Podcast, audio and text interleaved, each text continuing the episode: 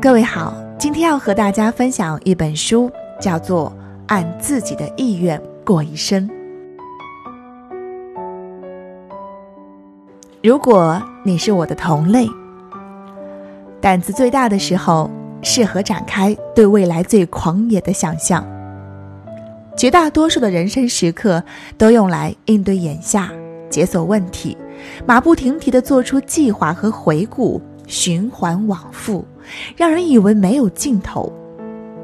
但还总有那么几个瞬间，比如里程碑事件达成时的酒后，在微醺的圆满感里，因为抬头看见星空，或者低头看见灯影，就那么两三秒，热血涌上心头，让我以为自己还有机会做任何事，去到任何地方，成为任何人。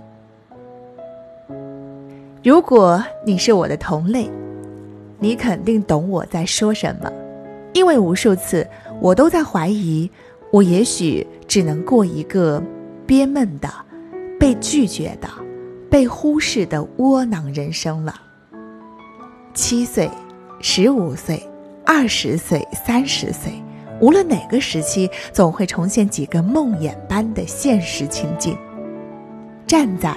或坐在我对面的人对我说：“你不行，不是你。”我被淹没在无边无际的人群中间，面无表情的众人正裹挟着我向某个方向行进。亲友在我的面前颓然地抬起头，用失神的目光诉说着一个愿望的破灭，然后说：“算了吧。”现在不是挺好的？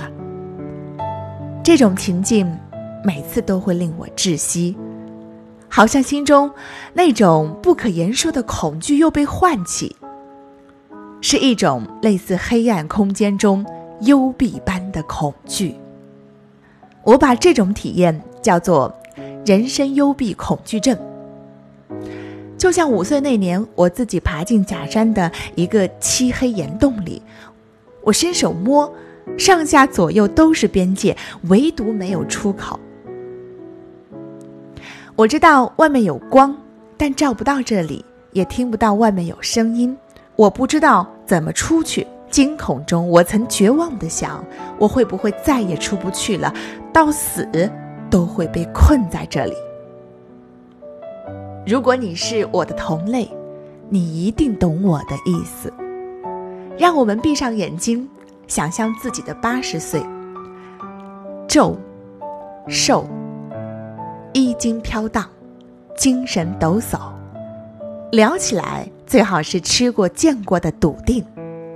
如果从那天回望，我们必须告诉现在的自己：你的血是灼热的，一直都是。按自己的意愿过一生。因为你值得用一辈子去赢得做自己的权利。当你遇见煎熬、绝望、奇迹、战友、宿敌，你都别忘，这是你自己的意愿，你发了誓。